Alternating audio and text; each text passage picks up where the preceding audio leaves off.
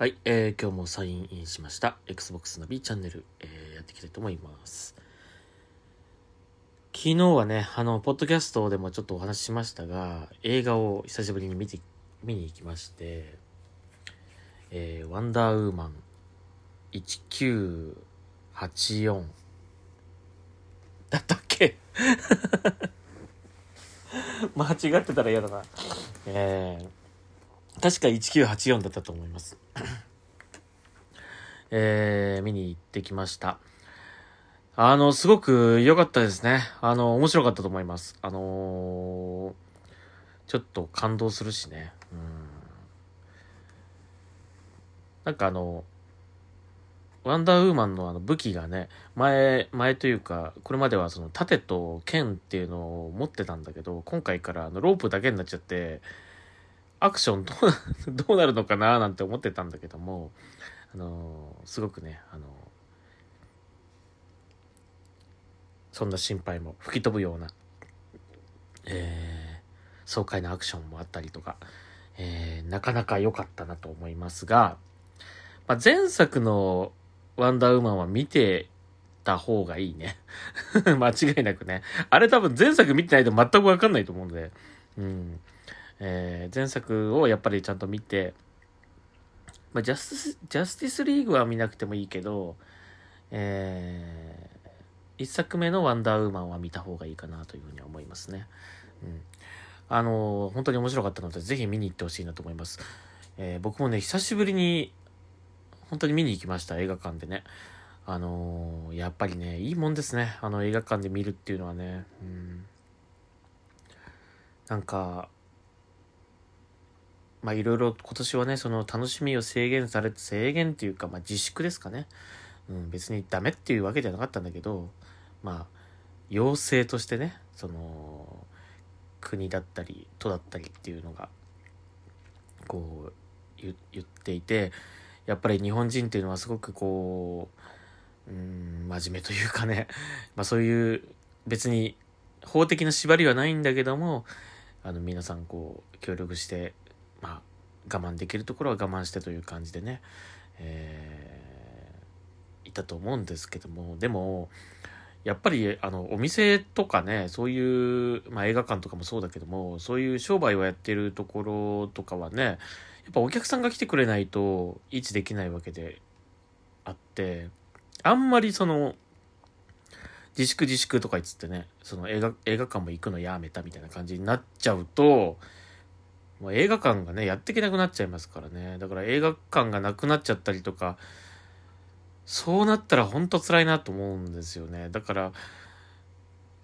まあ、なんとかね、まあ新作の映画公開が本当に今年は少なかったから、まあなかなか映画館に足を運ぶっていうのが、うん、見たいやつがないんだもんって言われちゃったら、もうそれまでなんだけども、うーん、なんとか、えー、映画館、映画館に足を運んで見に行ってほしいなというふうに思いますね。まあもちろんその対策っていうのはね、ちゃんとやっているので、あの、間隔空けた座席だったりとかね、消毒とかね、あと、あの、映画化、映画の鑑賞が終わった後にこう、スタッフの人をちょっと見てたんだけど、あの、一個一個ね、あの、座席、その手すりのところとか、あ、手すりのところとか、あと背もたれのところとかね、ちゃんとこう消毒、抗菌、こう作業してました。もう席、人が座ってなくてもそれをやってるからね。うん。だから、新作のワンダーウーマン公開したてなんだけども、まあ僕見に行って、まあ、そんなに大きなホール、ホールっていうかそのね、割と小さめなこうスクリーンだったけど、あのーまあ席はね、こう間隔空けてこう座れるという風になっているとはいえ、いや、少なかったな。10人いたかどうかぐらいな感じでしたね。うんまあその分僕はゆったりと本当にこう集中して、あのもう、あの、じっく、なんていうんですかね、堪能しましたけどね、映画をね。うん、まあその作品も、作品の内容的にもすごく面白かったし、感動もしたんだけども、まあそれと合わせてなんかその、久しぶりにその、なんか、普段だったら当たり前のようにこう映画館とか行って映画を見て楽しむっていうことができたのが、なんかもう本当にできなくなっちゃって、うーん、まあね、映画の新作もなかなか公開しなかったりとかして、映画館に行くことも本当に今年は減っちゃったんだけど、久々にそうやって映画館ね、見に、映画館に映画を見に行って、なんか新作を見て、楽しんでっていう、そのなんか状況が本当に、なんだろうね、嬉しかったっていうか、うーんと、なんかね、不思議な気持ちになりましたね。あのなんか楽しいっていう気持ちが、なんかすごく久しぶりにこう感じたというか、うんで、これが本当に今までなかったのが本当にななんか辛かったのかなってちょっと自分の中でも、うん、思った感じがしましたね。うん、まあ、別にそういった、あの こうね、えー、理由ってわけではないんですけども、作品としてもシンプルに本当に面白かった、えー、ワンダーウーマン1984、えー、ぜひね、見に行ってほしいなというふうに思います。はい。まあ、全くゲームと関係ありません。Xbox と関係ありませんでしたが、はい。えー、まあ、昨日はそんな感じで映画を見に行ったというお話でした。まあ、ゲームばっかりやるのもいいんですけどもね。あのー、外に出て、たまには映画を見に行ったりっていうのはいかがでしょうか。あのー、本当に。いろいろな業界がね、今大変な思いしてると思うんですけどもね。あのー、僕らが気をつけてれば大丈夫じゃないかなとは思うんですけどね。うん。やっぱなんか変に不安を煽ったりとか、まあ、テレビとか見てるとね、あの、するので、うん、ああいうの見ちゃうとね、なんかやっぱり怖いって思っちゃうよね。うん、はい。ということでございました。はい。えー、まあ、それは、まあ置いといて、すごい長く話しちゃったけど、それは置いといてですね。えーと、で、ちょっとこの、箱市場さんのツイッターがね、すごく僕は気になっていて、今回ちょっとそれをネタに話しようかなと思ったんだけども、えー、これ読みますね。箱市場さんのツイート。えー、Xbox、まあ、公式アカウントですね。え、ツイッターの公式アカウント、Xbox アンダーバー JP さんからギフトをいただきました。Xbox シリーズ X と同サイズの巨大ジェンガ。ジェンガってあれですね。こう、あの、こう、順番にこう、ブロックを抜いていって崩れたら負けってやつのあれですよね。傘、こう、抜いたやつを上に置いてみたいな感じですね。えー、Xbox に関連した情報発信をしているクリエイターへのプレゼント企画ということで、えー、詳細は後ほど動画としてアップしたいと思います。えー、日本マイクロソフトさんありがとうございました。ということで、えー、書いてありました。ツイートされてました。で、これ写真も出てますが、えっ、ー、と、Xbox シリーズ X とですね、本当に同サイズの、えー、ジェンガらしいですね。あのー、いいな いいなって、いいなってシンプルに思っちゃいました。うん、欲しいなって思いましたね。うん、ただ、まあやっぱり箱市場さんも、あのー、最初はね、ポッドキャストだけだったたのが、今度今 YouTube やってたりとか、えー、その動画、映像でね、ちゃんとこう、発信して発信するようになったりとかして、で、チャンネル登録者数もですね、どんどん増えていってるということみたいなので、まあ、や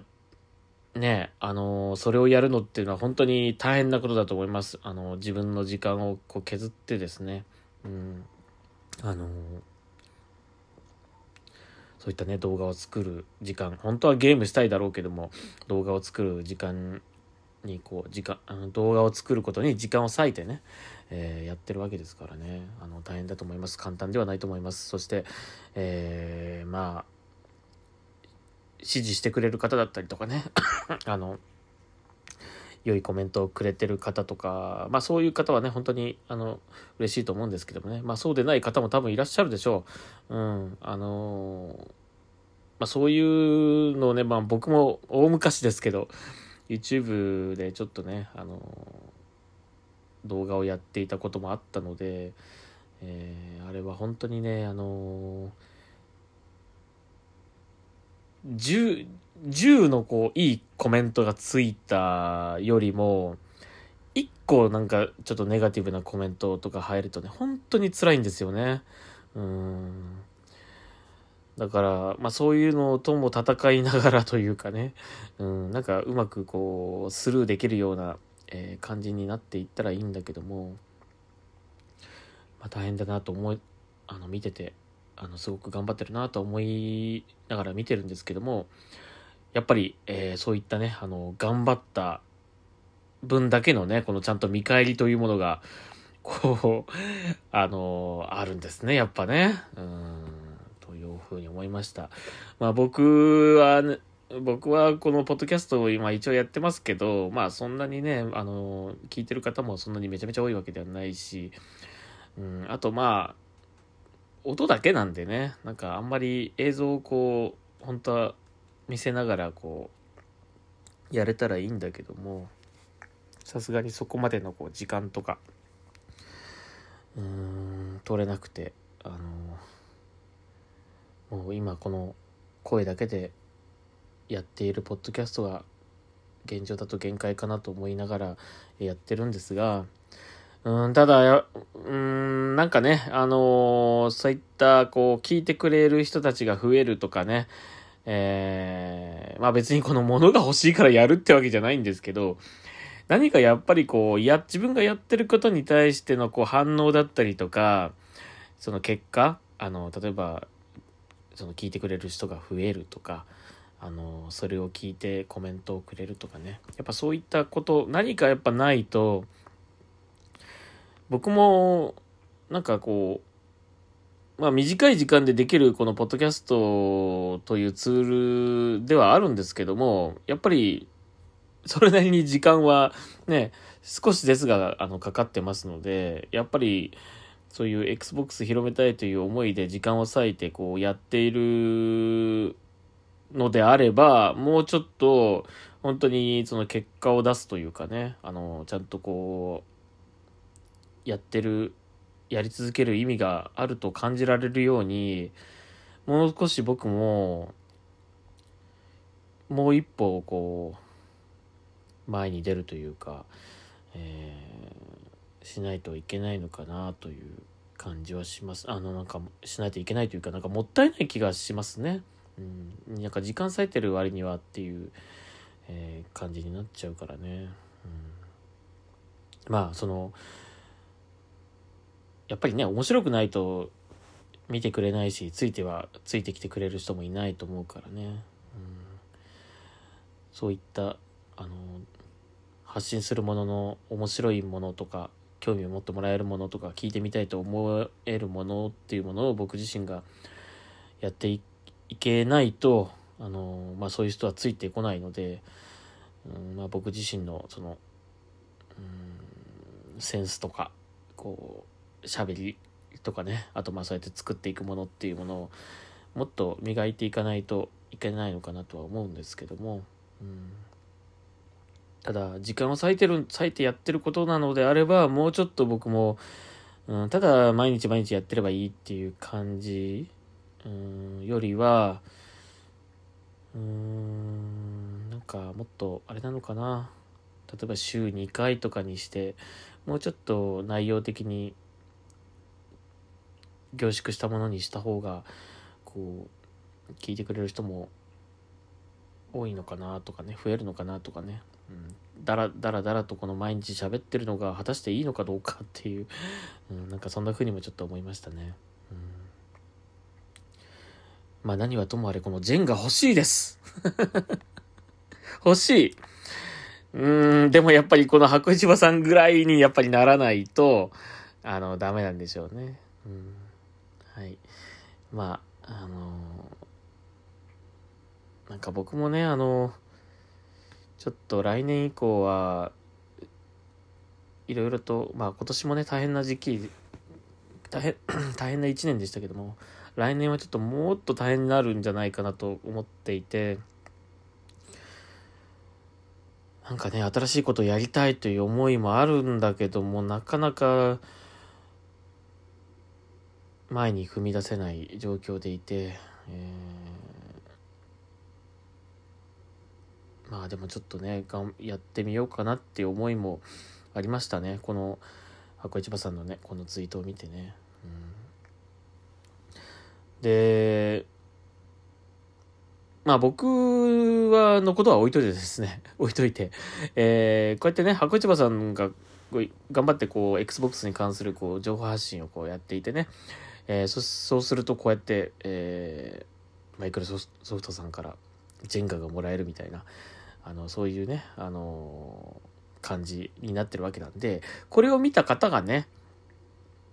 あじゃあなんか XBOX のなんかこうもっと応援するようなあの発信を僕もやろうかなとか私もやろうかなっていう人たちがこう増えていったらね、あのいいと思うので、あのそういう方が増えていっくのをちょっと僕は期待しております。うん、まあ自分がやればっていう感じもあるんだけども、まあ自分でもやってみたいなとは思うんですけどね。うん、まあそういった数が増えればね、あのー、見る人も増える、目に留まる人も増えると思うので、そうやって Xbox がどんどんどんどん広がっていったらいいんじゃないかなというふうに思います。まあ僕ももうちょっとこの今のポッドキャストのやり方をちょっと見直してですね、もう少しちゃんと皆さんになんか見てもらえるもの、聞いてもらえるものっていうものをこう提供できるような感じにちょっと頑張っていけたらなというふうに思います。まあ頑張っていきたいとは思うんだけどね、まあ結果が出せなかったらうん、やめた方がいいのかなっていうふうにも思うかもしれないけども。うーん。まあちょっと何かしらまた新しい形というものを作ってうんいけたらいいなというふうに、えー、思いましたね。今回のこのあこ市場さんのツイートを見てね。はい。ということでございました。えー、後半はですね、えー、いつも通りツイッターのえー Twitter から Xbox 関連ニュースを拾って紹介していきたいと思います。と言いたいところなんですが、あんまりやっぱり、えー、ニュースがないような感じがするので、ちょっとまあ Xbox をね、あの、この土日楽しんだことをまた少し語ってみようかなというふうに思います。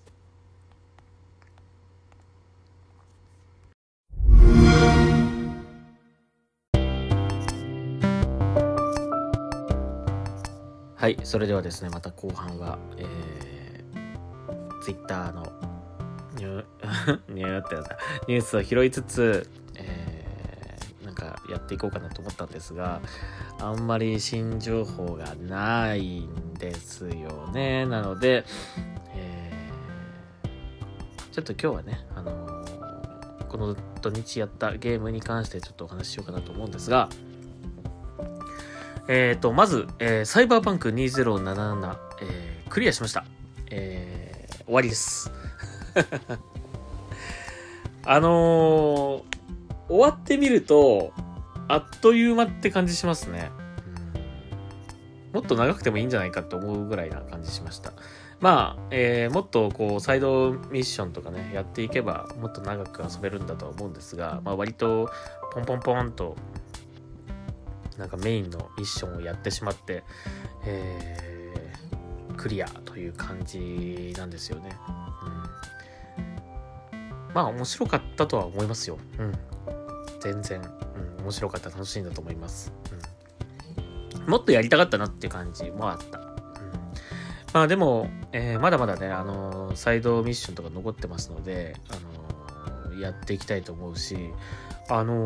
思った以上にレベルとかが全然上がらなくて、レベルのその、なんて言うんですか、レベルアップするとそのスキルとかね、その、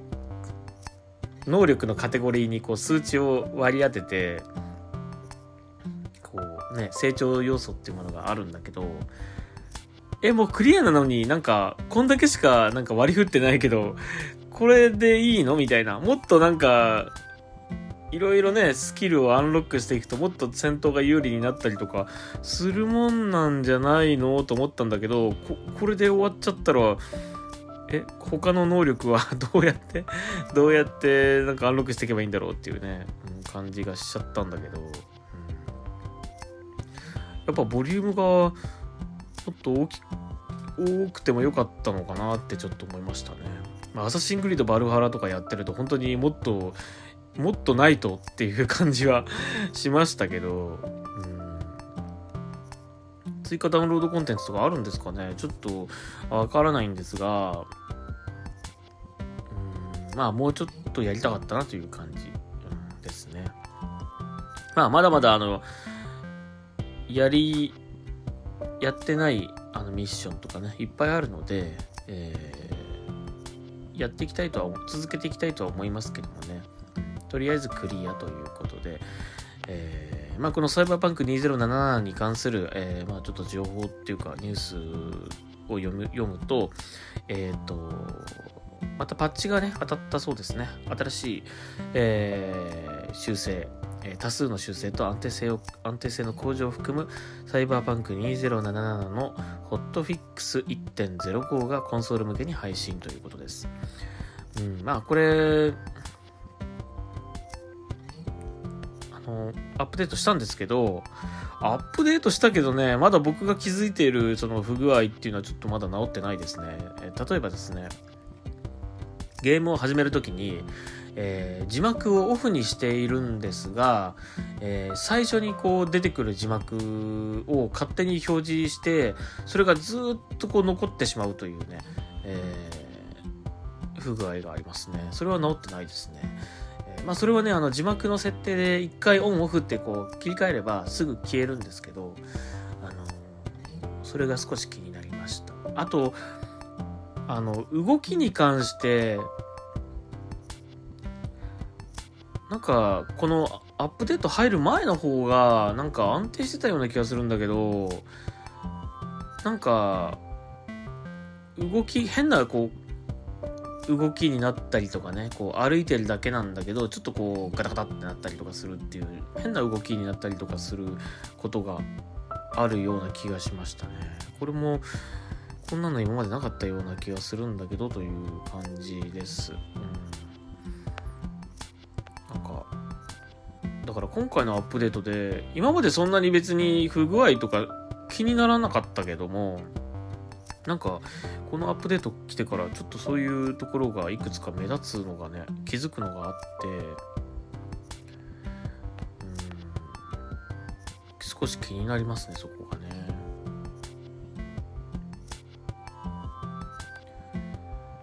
うんまあなんかあのこのサイバーパンク2077なんだけどうんまあなんかね日本のユーザーさんっていうのはこう不具合とかバグにすごくこう厳しいっていうよく言うけどね、うん、で今回のサイバーパンクもあのその希望する方は返金に応じますみたいなことをねこの、えー、CD プロジェクトレッドさんが今言ってるんだけど、うん、でもねあのまあ、Xbox 版、僕が遊んでいた感覚だと、そこまでそんな、なんて言うんですかね、不具合というか、その致命的なものっていうのは全然なかったと僕は思っているんですけど、まあ、ありますよ。なんかフリーズしたりとか、えっ、と、なんかミッションがうまくこう、なんて言うんですかね、こう AI がうも、AI キャラがうまく、うまく動いてくれなかったりとか、あの、ミッションが先進めなくなるとか、ありますよ、そういうのはもちろん。あったけども、別にそんな返金、返金してくれって思うぐらいの、そこまでのものあったのかなってちょっと僕は思ったんですけどね。ただまあ、これ応じますって言ってるってことは、やっぱりそういう声が大きかったってことなんですかね。それかまあ、えー、他のハード、他のプレイステーションとかのハードでそういうことが起きてる、えー、のかなちょっと分かりませんが、ただまあ Xbox 版でもね、なんか返金に応じてもらったって言ってる、ツイートで言ってる方もいて、え、そこまでひどかったかなって、僕は思いましたけどね。まあ、あと、Xbox 版、前のね、あの、1でやってた、Xbox One でやってたとかね、あの、本当初期型の Xbox One でやってたとか、そういう方もいるかもしれないので、まあそういう方がもしかしたら、あのそういった、こう、いまいちまともに動かんみたいな感じだったりとかね、あの、感じたのかもしれないんだけども、ちょっとその人の環境とかは、ど、何だったのかっていうのはちょっとわからないんですが、まあ、Xbox シリーズ X でプレイしてる感じでは、そこまで、ひどくなかったと思いますけどね。うん、まあ、あと今後ね、こういったあの、オープンワールドのゲーム、そして、まあ、マシンの、ゲーム機のね、性能がどんどんアップしていって、その、もっとその、複雑なね、こう、オープンワールドのゲームっていうのが今後出てくるのではないかなと思うし、まあ、多少のやっぱりこういう不具合とかはね、あのー、完全にゼロな状態で出すっていうのは本当に難しいんじゃないかなと思うし、うーん、ある程度、その遊ぶ側も、こう、じゅ心の準備をして、うん、もしかしたら不具合あるかもしれないぐらいな気持ちでやった方がいいんじゃないかなと思いますね。で、これ、だってさ、一回返金、もしね、返金したとするじゃないですか。返金してもらったとするじゃないですか。でもう一回買います？もし治ったとしてもさ。もう俺、俺だったらもう気持ち的にもう一回返金したゲームをまた買うなんてちょっと考えられないけどね。遊びたいと思うだろうかって思いますけどね。返金までそのこれはもう返金じゃないと俺はの俺の気持ちが収まらないっていう感じ。うんそこまでいってるゲームを例えばその修正入って完璧なものになりましたからっつってじゃあもう一回買い直しますって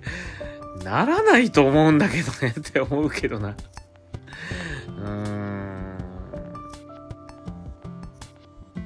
思いますね。やっぱりある程度もう、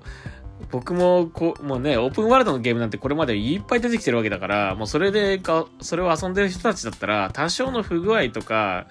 なんかこう、ありますよ、絶対。うん。で、その都度こう、修正が入ってね、その対応してくれてるわけですよね。で、新しい追加の、追加コンテンツとかを入れるとね、またそれはそれで、あのー、新たなバグが出てきたりとかっていうのは、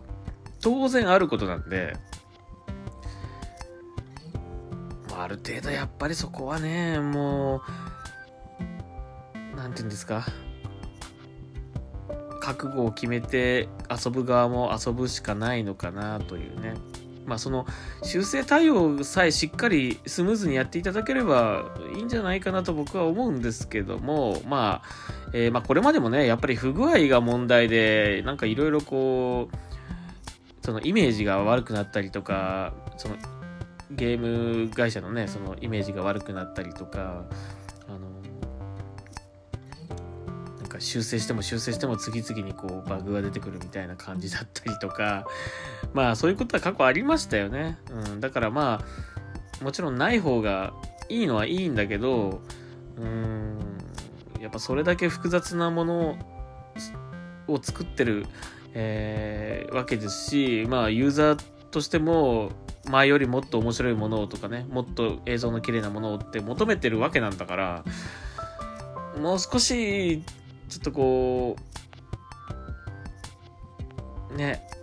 ある程度はしょうがないっていうぐらいな感じで遊んだ方がいいんじゃないかなというふうに思います。そしてどうしてもその不具合が許せないとか、もう不具合のないもので遊びたいという方はですね、もう発売日に買わない方がいいと思います。うん。ゲームオブザイヤーエディションとか出るくらいになってから買うぐらいがいいと思いますね。そうじゃないと、うん、なんかこう、不具合、不具合、ちょちょっと不具合あっただけで なんかもう、キーってなっちゃいそうだしね、それで遊んだとしても楽しくないと思うから、そういう人はもう発売日に買わない方がいいかもしれないですね。と思いました僕はまあ当然完璧なものを出さない方が悪いっていうふうに言う人もいるかもしれませんがでもそれだけやっぱり難しくなってきてるんではないかなと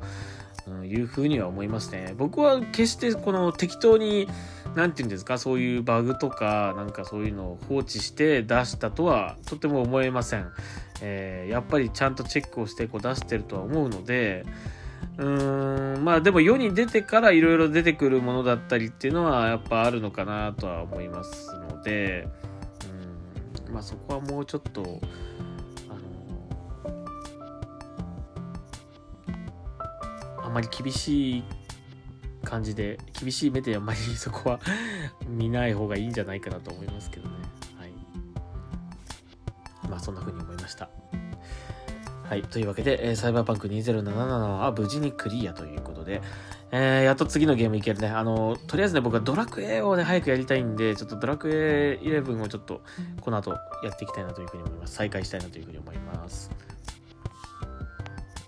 あの、あれなんですよね。今年のね、その、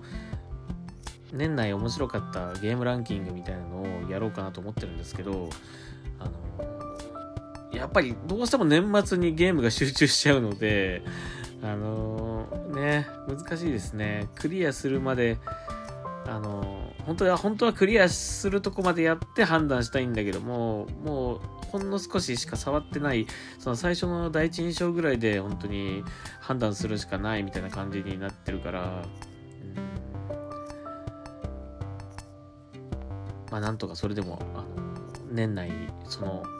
今年何が面白かったかっていう話をね、したいなとは思ってるので、えー、まあ、できるだけゲーム、ギリギリまで、あの、遊べるものは遊びたいなというふうに思ってます。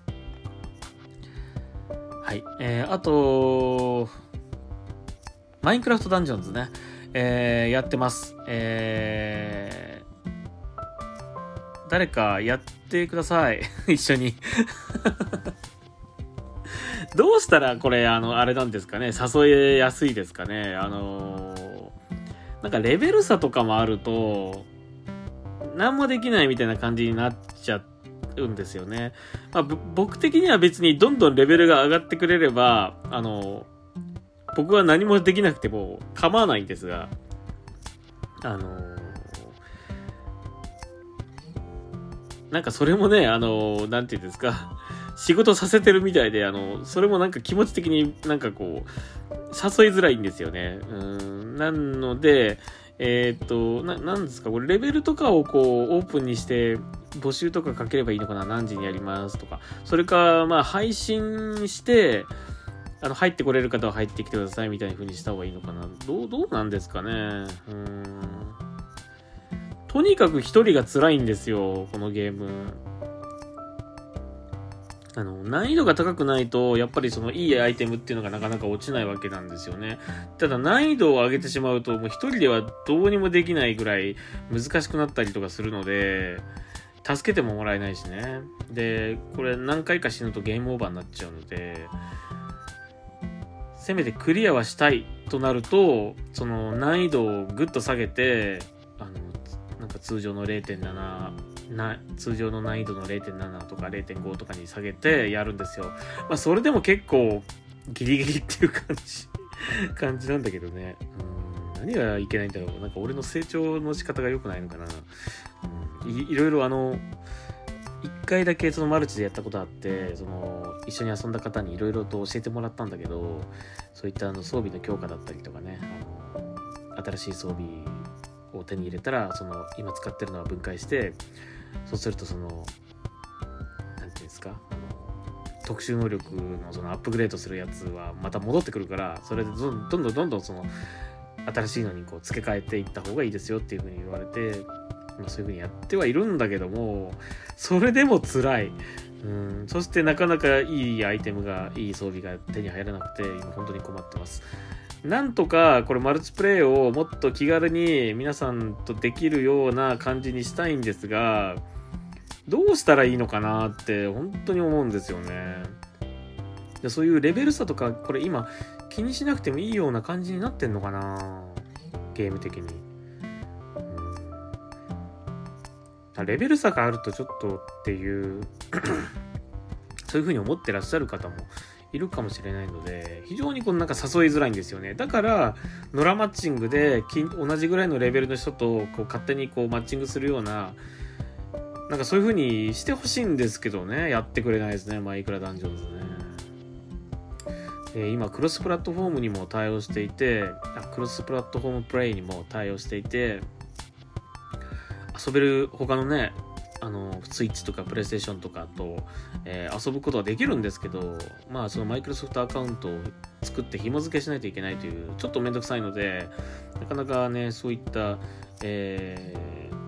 遊んでるユーザーさんとねこうつながる可能性っていうのはどんどんこう